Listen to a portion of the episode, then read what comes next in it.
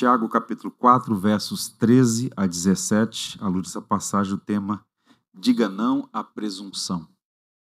Os planos dos homens e a vontade de Deus é o tema desse estudo. Lerei então Tiago 4, a partir do verso 13. Atendei agora a vós que dizeis: Hoje ou amanhã iremos para a cidade tal e lá passaremos o ano e negociaremos e teremos lucros. Vós não sabeis o que sucederá amanhã. Que é a vossa vida? Sois apenas como neblina que aparece por um instante e logo se dissipa. Em vez disso, devias dizer: Se o Senhor quiser, não só viveremos, como também faremos isto ou aquilo. Agora, entretanto, vos jactais das vossas arrogantes pretensões. Toda jactância semelhante a essa é maligna. Portanto, aquele que sabe que deve fazer o bem e não o faz, nisso está pecando. Que o Senhor nos abençoe. A estrutura da carta de Tiago tem ligações temáticas interessantes, elas vão se conectando. Né? É uma carta, como nós já vimos nos estudos anteriores, bem diferente das demais cartas de Paulo, de Pedro, de João.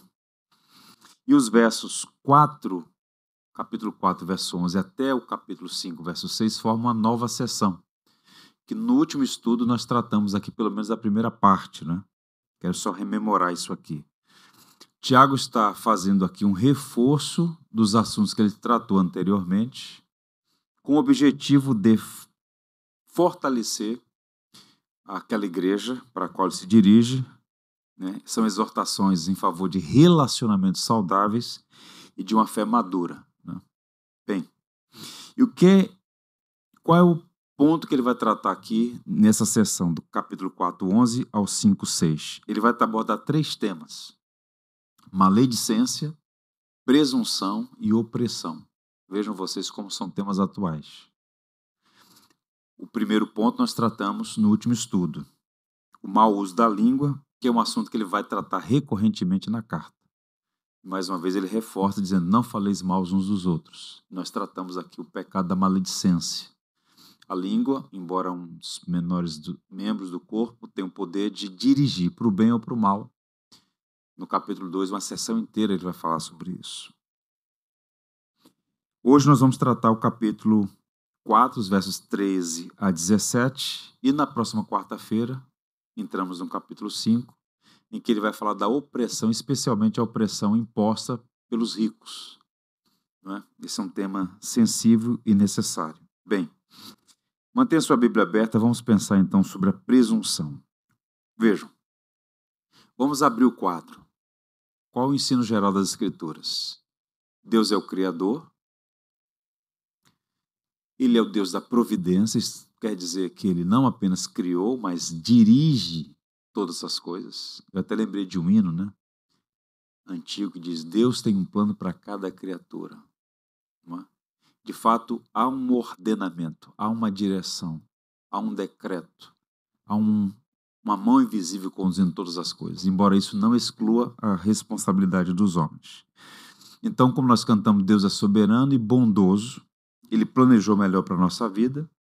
E a coisa mais sensata que uma pessoa pode fazer, e isso é um sinal de maturidade, é: se Deus é o Criador, se ele dirige a história, se a vontade dele é boa, perfeita e agradável, a coisa mais sensata é buscar discernir a boa, perfeita e agradável vontade de Deus. Sim ou não? Deus é soberano e tem um plano. Esse plano é bom, é perfeito e agradável. Então, o que é, é sensato? Eu quero conhecer e viver os planos de Deus. Agora, qual é a realidade? Boa parte das pessoas, inclusive os crentes, pelo que dizem, pela maneira como vivem, pelas atitudes, parece sugerir que a vontade de Deus é um tipo de remédio amargo que deve ser tomado porque não tem jeito. Pare e pensa comigo. Se fosse dada a você a opção, Deus lhe desse a opção, sem censura, a minha vontade ou a sua, boa parte das pessoas optariam pela sua própria vontade. Porque no fundo, no fundo, a ideia que boa parte das pessoas tem é que a vontade de Deus estraga seus prazeres.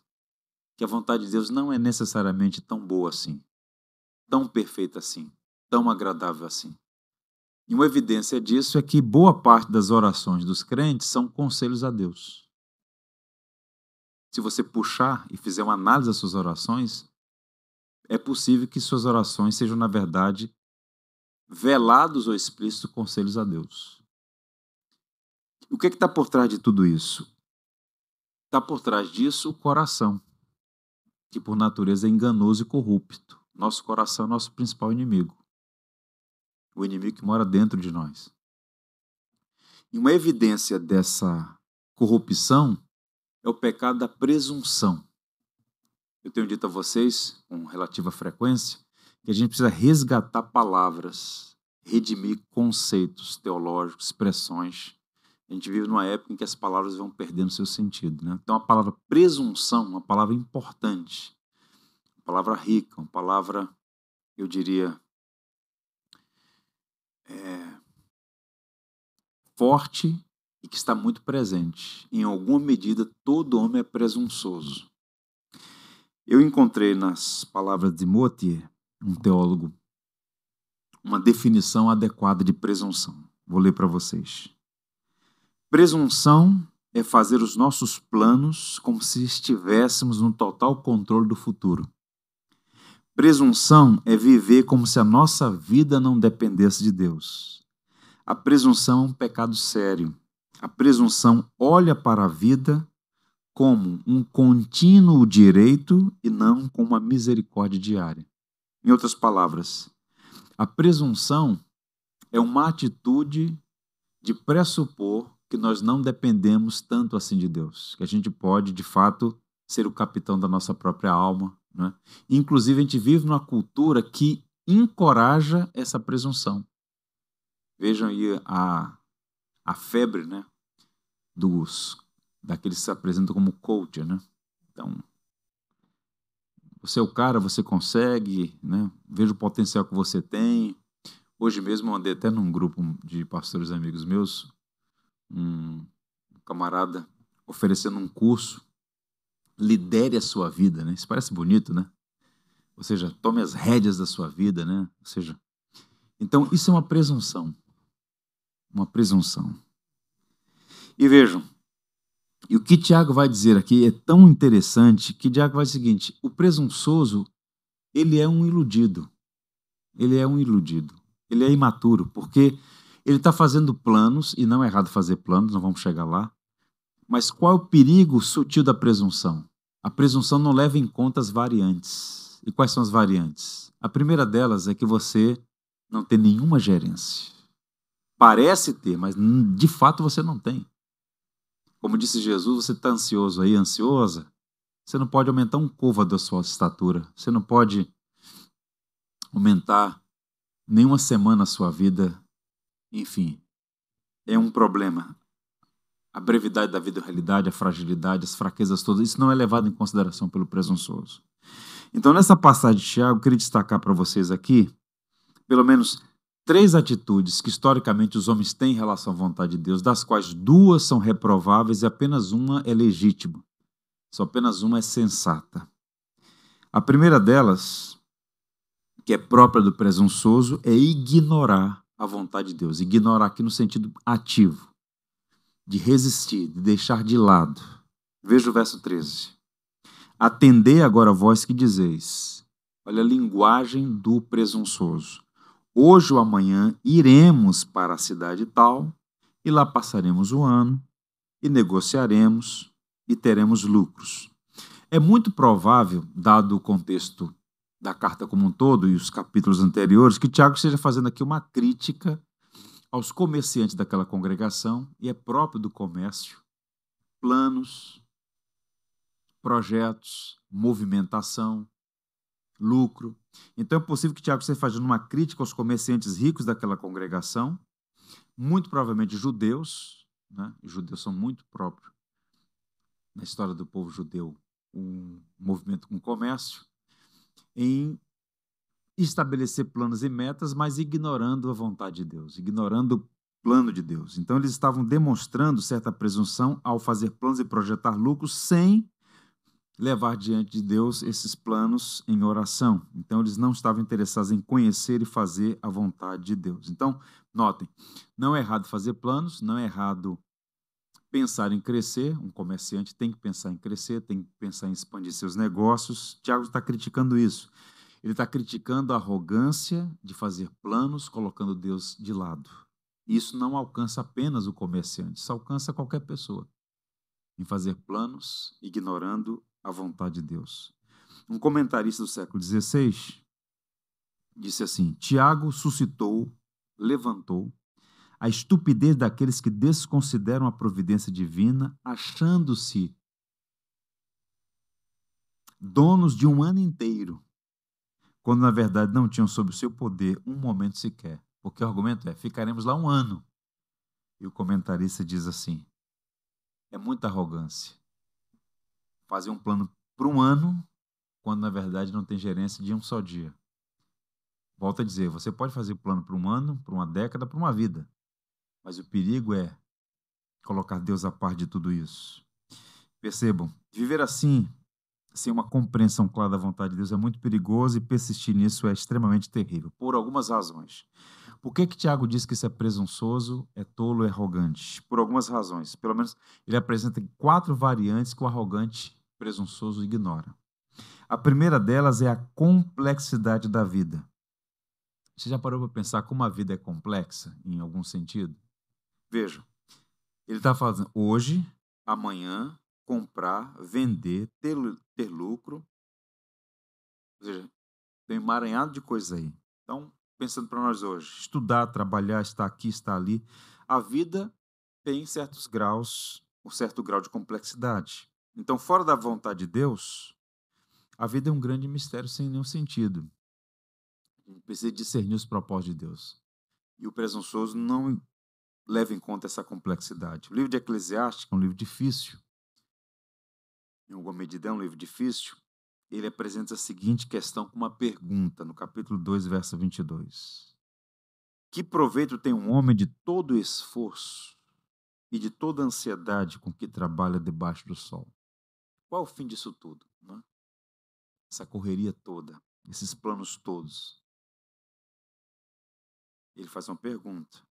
Quando nós reconhecemos a Cristo como a fonte de nossa alma, alegria de nossa alma, amado de nosso coração, quando nós fazemos planos e submetemos a Ele, as coisas vão tendo mais sentido. Até quando as coisas fogem ao nosso controle, nós acabamos descansando no Deus que tem caminhos que nem sempre são discerníveis por nós no primeiro momento. Então, o primeiro elemento que ele diz, e o presunçoso ignora aqui é essa complexidade.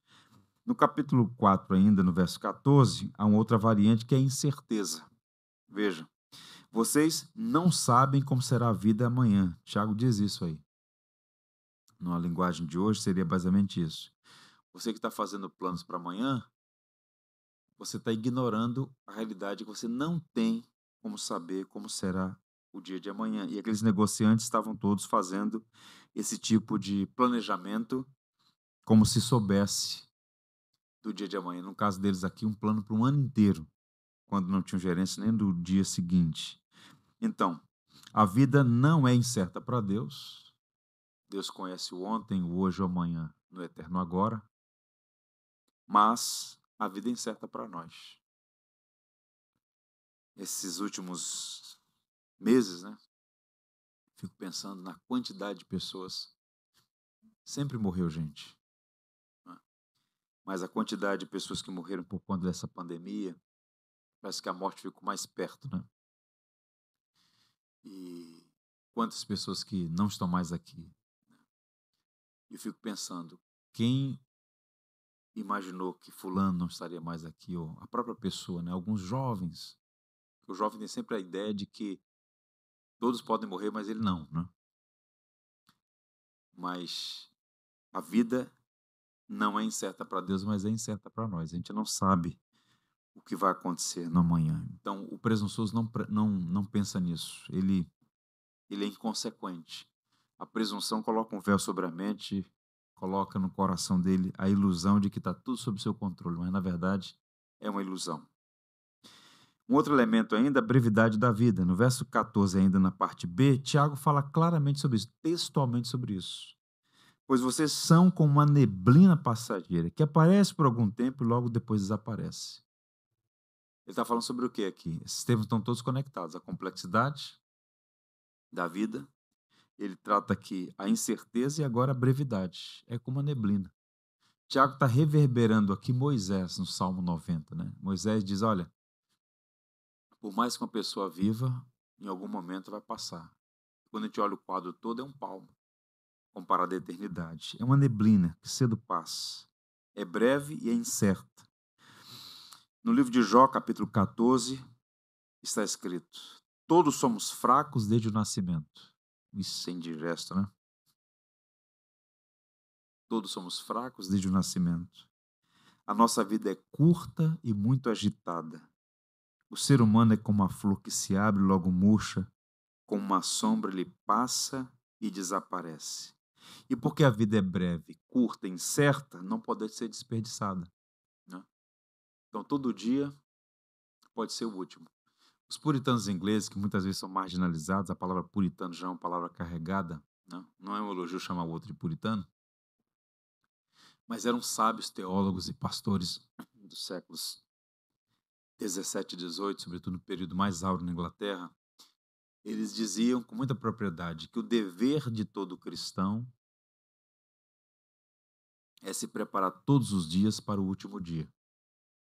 Então, essa consciência de que todo dia pode ser o último, e o corandeu já parou para pensar nisso? Né? Em alguma medida, isso poderia até gerar um desespero, né? Se acordar pelo menos hoje é o último dia. Mas o que eu quero dizer é o seguinte: viver a vida conscienciosa, com sabedoria, com temperança, com serenidade, com temor, com responsabilidade, com senso de missão, com gratidão. Nunca deixando para amanhã o que pode ser feito hoje, porque todo dia de fato pode ser o último. A vida de fato é muito breve e passa tudo muito rapidamente. E um outro elemento ainda, considerando o verso 16, a fragilidade. Tiago segue a linha de raciocínio e conclui no verso 16: Porém, vocês são orgulhosos e vivem se gabando. Todo esse orgulho é mal. Né? Ele está falando sobre a raiz disso, na raiz dessa presunção, o orgulho, que desconsidera a fragilidade, a simplicidade da vida. Eu queria ler dois versos para vocês que estão na, no livro de Provérbios, no capítulo 16, 18, 19. 16:1 diz assim: as pessoas podem fazer seus planos, porém é o Senhor quem dá a última palavra. Podem fazer planos. A gente é previdente, a gente deve fazer planos. Eu volto a dizer, não é uma censura aos planos. É uma censura à presunção de fazer planos ignorando as variantes. Quais são as variantes? A brevidade da vida, a fragilidade, a falta de gerência dela. Bem, no verso 21 do capítulo 19, as pessoas fazem muitos planos, mas quem decide é Deus, o Senhor. Então, de igual modo, nós temos aqui dois versos, no capítulo 19, verso 21. Eu vou eu vou tomar um pouco e te devolver, pode ser? É água? Obrigado, meu irmão. Então, irmãos, eu encerro esse primeiro ponto dizendo o seguinte: Tomem sempre muito cuidado para não ser, serem pegos, né? Ignorando, no sentido de desconsiderar a vontade de Deus. A vontade de Deus é boa, perfeita e agradável. Então vale a pena buscar discernir, obedecer os propósitos de Deus. É próprio do tolo, é próprio do ímpio, é próprio do pagão, é próprio do presunçoso fazer planos colocando Deus de lado. Mas nunca deixem de percam de vista o fato objetivo de que realmente a vida é muito breve, é curta, é incerta e vale a pena é, guardar o coração da presunção. Um outro ponto ainda relacionado tem a ignorância e tem a desobediência. O verso 17 diz assim: Portanto, uma conclusão. Aquele que sabe o que deve fazer o bem e não faz, nisso está pecando. Então, ele está falando aqui da deliberada desobediência. Ignorar é fingir que não existe, colocar de lado. E agora é a consciência do que deve ser feito e a deliberada desobediência. Muitos comentaristas sugerem que esse verso 17 era um ditado. Há muitas passagens na Bíblia que reverberam a cultura. Uma, um ditado, um adágio, uma citação de um poeta, de um profeta. Então, muito provável que seja aqui um ditado tradicional. Então, Tiago acrescenta esse ditado como incentivo a que se faça o que ele acabou de ordenar. Não faça planos colocando Deus de lado. Né? Agora, se você sabe disso, que não pode deixar a vontade de Deus de lado, e ao mesmo tempo desobedece, nisso você peca. Porque ele está dizendo, você sabe fazer o correto e faz o errado, nisso você incorre no erro. Tiago está falando, portanto, de dois pontos aqui importantes: pecados de omissão e de comissão. O presunçoso peca por ignorar, ele é omisso. E no caso aqui, o desobediente é pecado de comissão. Ele sabe o que é certo e faz o que é errado. Richard Baxter, falando sobre isso, sobre o perigo dos pecados de comissão, nosso pecado torna-se mais grave, ele está seguindo a igreja dele, ouçam, palavra dura. Nosso pecado torna-se mais grave, mais hipócrita e mais danoso do que o pecado do incrédulo. Grave, hipócrita e danoso. Por quê? Mais grave porque pecamos contra o maior conhecimento. Mais hipócrita porque declaramos que cremos, mas desobedecemos e mais danoso, porque os nossos pecados são os mestres dos pecados dos outros. O que ele está falando? O cristão não peca apenas contra a lei, ele peca contra o amor. Então, nós recebemos luz, nós recebemos entendimento, nós recebemos conhecimento. Todo cristão maduro sabe que a vontade de Deus é boa, perfeita e agradável. O cristão sabe que não pode viver como se Deus não existisse. A expressa vontade do Senhor deve ser obedecida. Então percebam, quando, sabendo disso, ele deliberadamente desobedece, ele vai incorrer o quê? Em pecado, que se torna mais grave, porque ele pega contra o conhecimento. É hipócrita, porque ele professa por meio das canções que canta, por meio das declarações de fé que pronuncia, e ao mesmo tempo transgride a própria consciência. E por outro lado, é danoso porque a nossa vida, como já alguém já disse com muita propriedade, nós temos uma casa de vidro. Os outros imitam os nossos acertos e também os nossos desacertos. Acaba sendo um tropeço para outros. Então, um perigo muito grande. Segundo Pedro 2:21, o apóstolo diz assim: "Pois teria sido muito melhor que eles nunca tivessem conhecido o caminho certo do que, depois de o conhecerem, voltarem atrás e se afastarem do mandato, quer dizer, do mandamento sagrado que receberam. Pedro falando sobre o perigo de conhecer a verdade e viver no erro. Então, por que as pessoas deliberadamente fazem isso? Primariamente por causa da presunção, que está associada ao orgulho. Essa ideia de ser o capitão da alma, de ter gerência das coisas, de e a alma vai sendo ludibriada por essas coisas. E a ignorância, né? o próprio coração nebuloso. O Salmo 10, que ainda há pouco nós lemos aqui no culto de oração, o salmista diz assim: Em sua presunção o ímpio não busca a Deus, não há lugar para Deus em nenhum dos seus planos. Isso é para o ímpio. Mas para nós que servimos ao Senhor, somos discípulos de Jesus, a presunção não deveria ter espaço. Então, que Deus nos dê um coração humilde, quebrantado e nunca presunçoso, a ponto de fazer planos colocando Deus de lado. Então, ignorar e desobedecer não são adequados ao povo de Deus. O que é que o Senhor espera de nós? Verso 15 do capítulo 4. Obediência. Veja o que Tiago então diz como contraponto. Em vez disso, na contramão disso, diferente disso, de quê? Da ignorância e da desobediência, devias dizer. E qual é a linguagem que ele usa?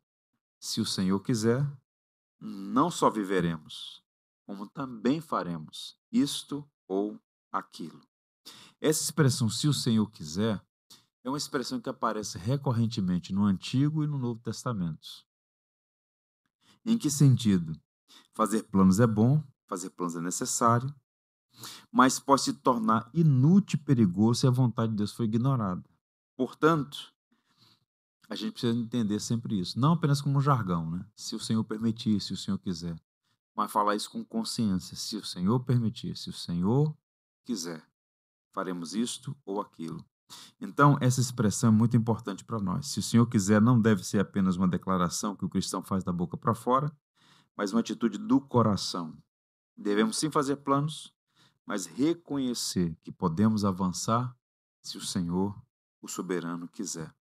O apóstolo Paulo é um grande exemplo. Paulo era responsável, ele era diligente, era um homem dedicado ao trabalho, era um homem que passou por muitas provações, experimentado em dores. Paulo não ficava de braços cruzados, colocando sobre Deus, sobre Deus as responsabilidades que ele tinha recebido.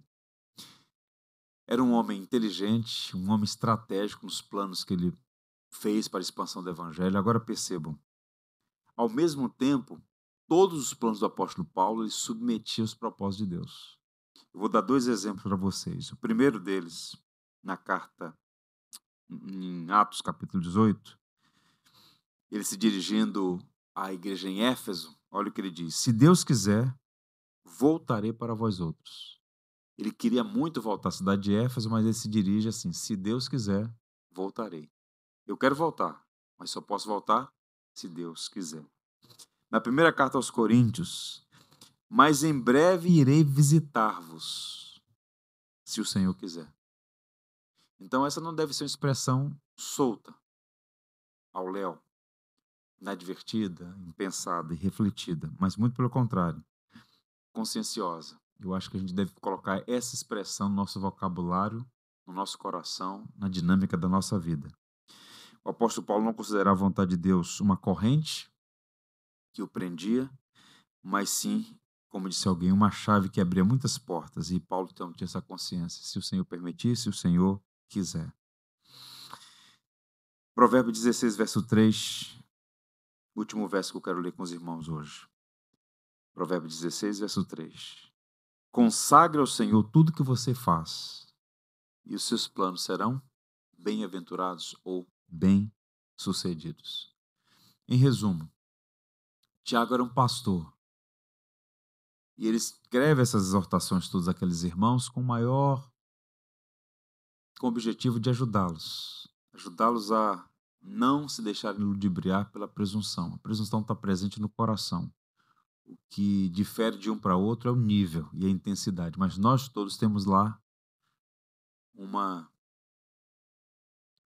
uma inclinação para a presunção. Então que o Senhor nos ajude a partir dessa exortação a guardar o nosso coração, que nenhum aqui seja encontrado ignorando ou desobedecendo à vontade de Deus, muito pelo contrário, se submetendo a Ele, que essa expressão, se o Senhor quiser, seja eco do coração rendido a Cristo e consciente de que só podemos viver e nos mover, fazer planos, executá-los, se o Senhor assim permitir. Que assim seja.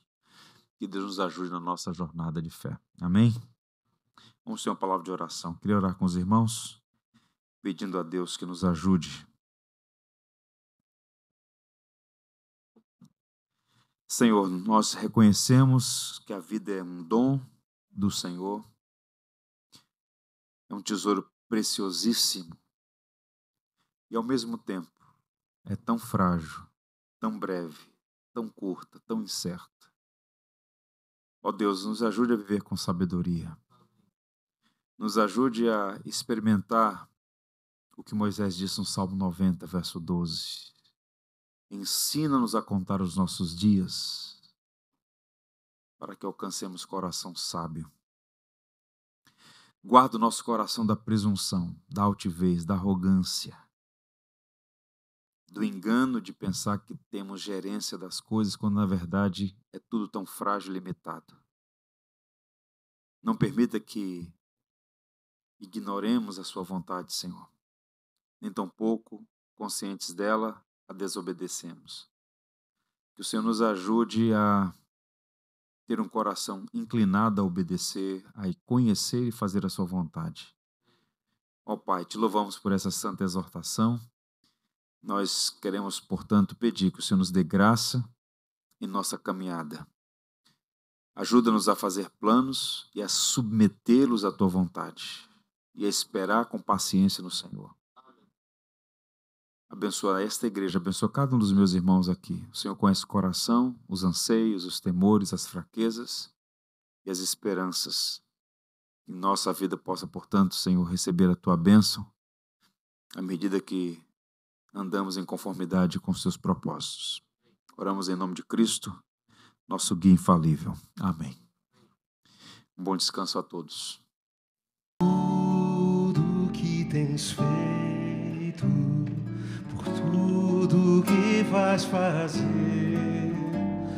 por tuas promessas e tudo que és, eu quero te agradecer com todo o meu ser. Te agradeço,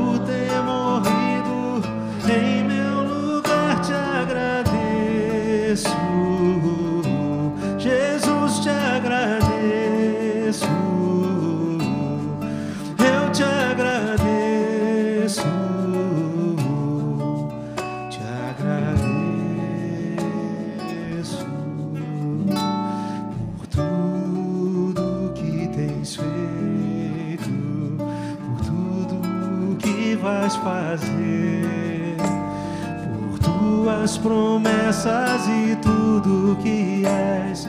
Eu quero te agradecer com todo o meu ser. E aí? Te agradeço,